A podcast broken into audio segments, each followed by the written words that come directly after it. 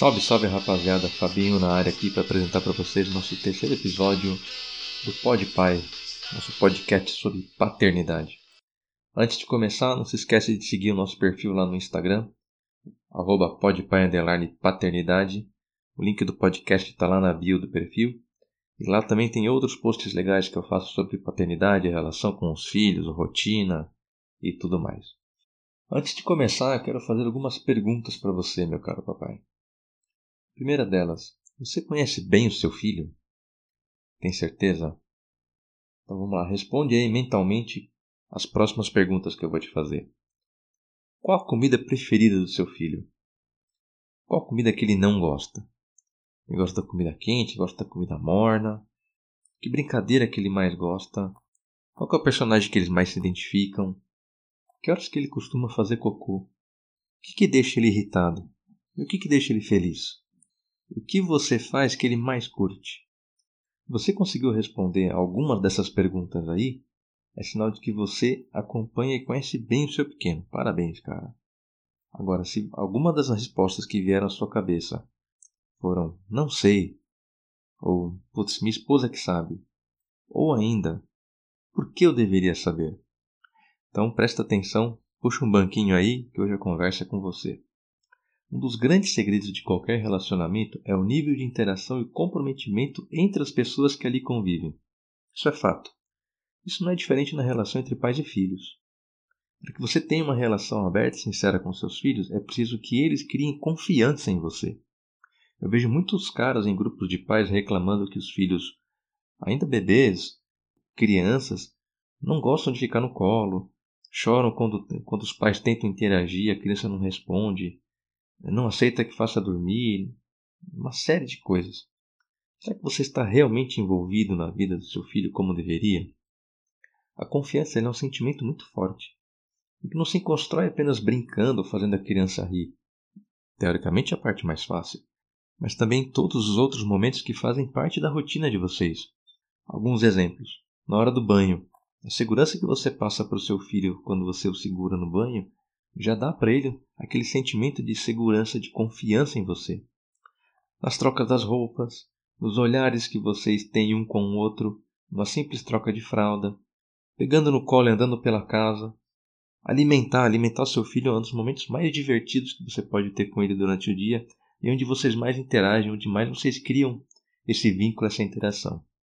Um exemplo disso, o Mário Sérgio Cortella uma vez disse em uma das suas palestras Durante uma discussão com, com a filha dele, já adolescente, quase adulta, ela intimou ele dizendo assim: Olha, ou você faz o que eu estou dizendo, ou vou me jogar da sacada desse apartamento. Ele respondeu: Filha, por favor, não faça isso.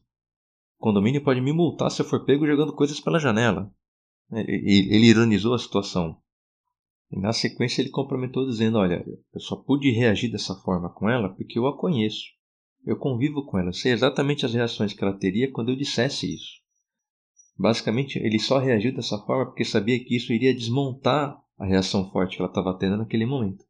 Isso só foi possível por conta da interação que eles tiveram, da cumplicidade, do envolvimento durante toda uma vida.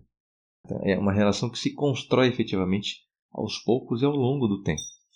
Então esteja sempre muito próximo do seu filho, da sua filha. Tudo isso contribui demais para que essa relação entre vocês se fortaleça muito.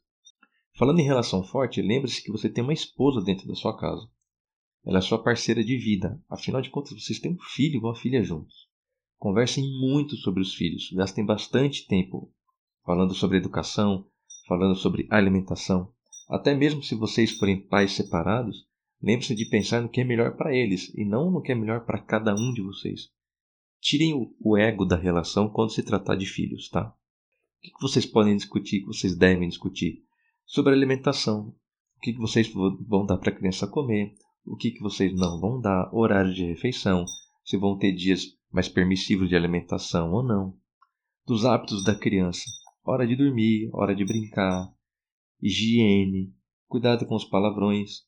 E acredite, palavrão que você fala dentro de casa ressoa de uma forma impressionante na cabecinha dessas pessoinhas aí, tá? Então prestem muita atenção nos palavrões. Não discutam ou briguem na frente dos seus filhos. Assuntos que vocês tenham que tratar do casamento de vocês ou assuntos em geral, Evitem tratar na frente das crianças, principalmente se forem assuntos mais delicados.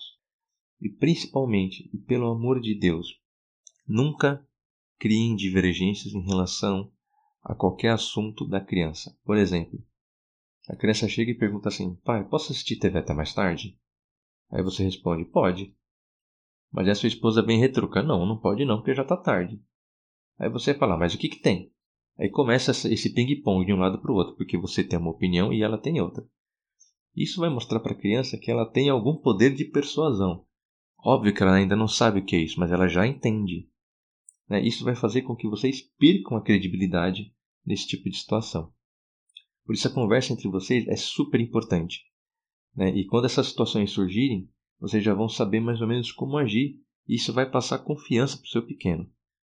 E uma dica que é, além de não discutir, resolvam a situação o mais breve possível, depois discutam e resolvam, cheguem a um consenso fora da, da, do alcance da criança, longe dela, tá? E depois, nas próximas situações, vocês conversem, expliquem para a criança, olha, lembra que aconteceu tal coisa assim assado, então agora a gente vai fazer assim, por causa disso e disso.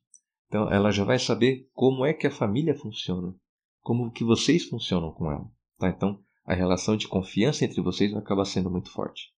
Portanto, meu caro papai, conviva, se envolva, participe, faça o máximo que você puder, sempre que você puder. Eu tenho certeza que você vai construir uma relação linda com seus filhos, de confiança, de cumplicidade, pelo resto da vida.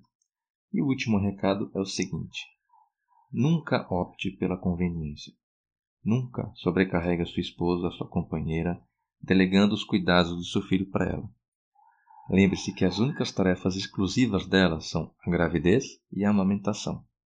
Todo o resto você pode e deve fazer. Não basta ser pai, não basta participar, é preciso fazer. Aproveite os momentos com os pequenos, pois o ponteiro do relógio nunca volta e anda depressa demais. É isso. Espero que vocês tenham gostado e logo logo eu estou de volta com mais um episódio aqui do Pod Pai. Valeu, abraço.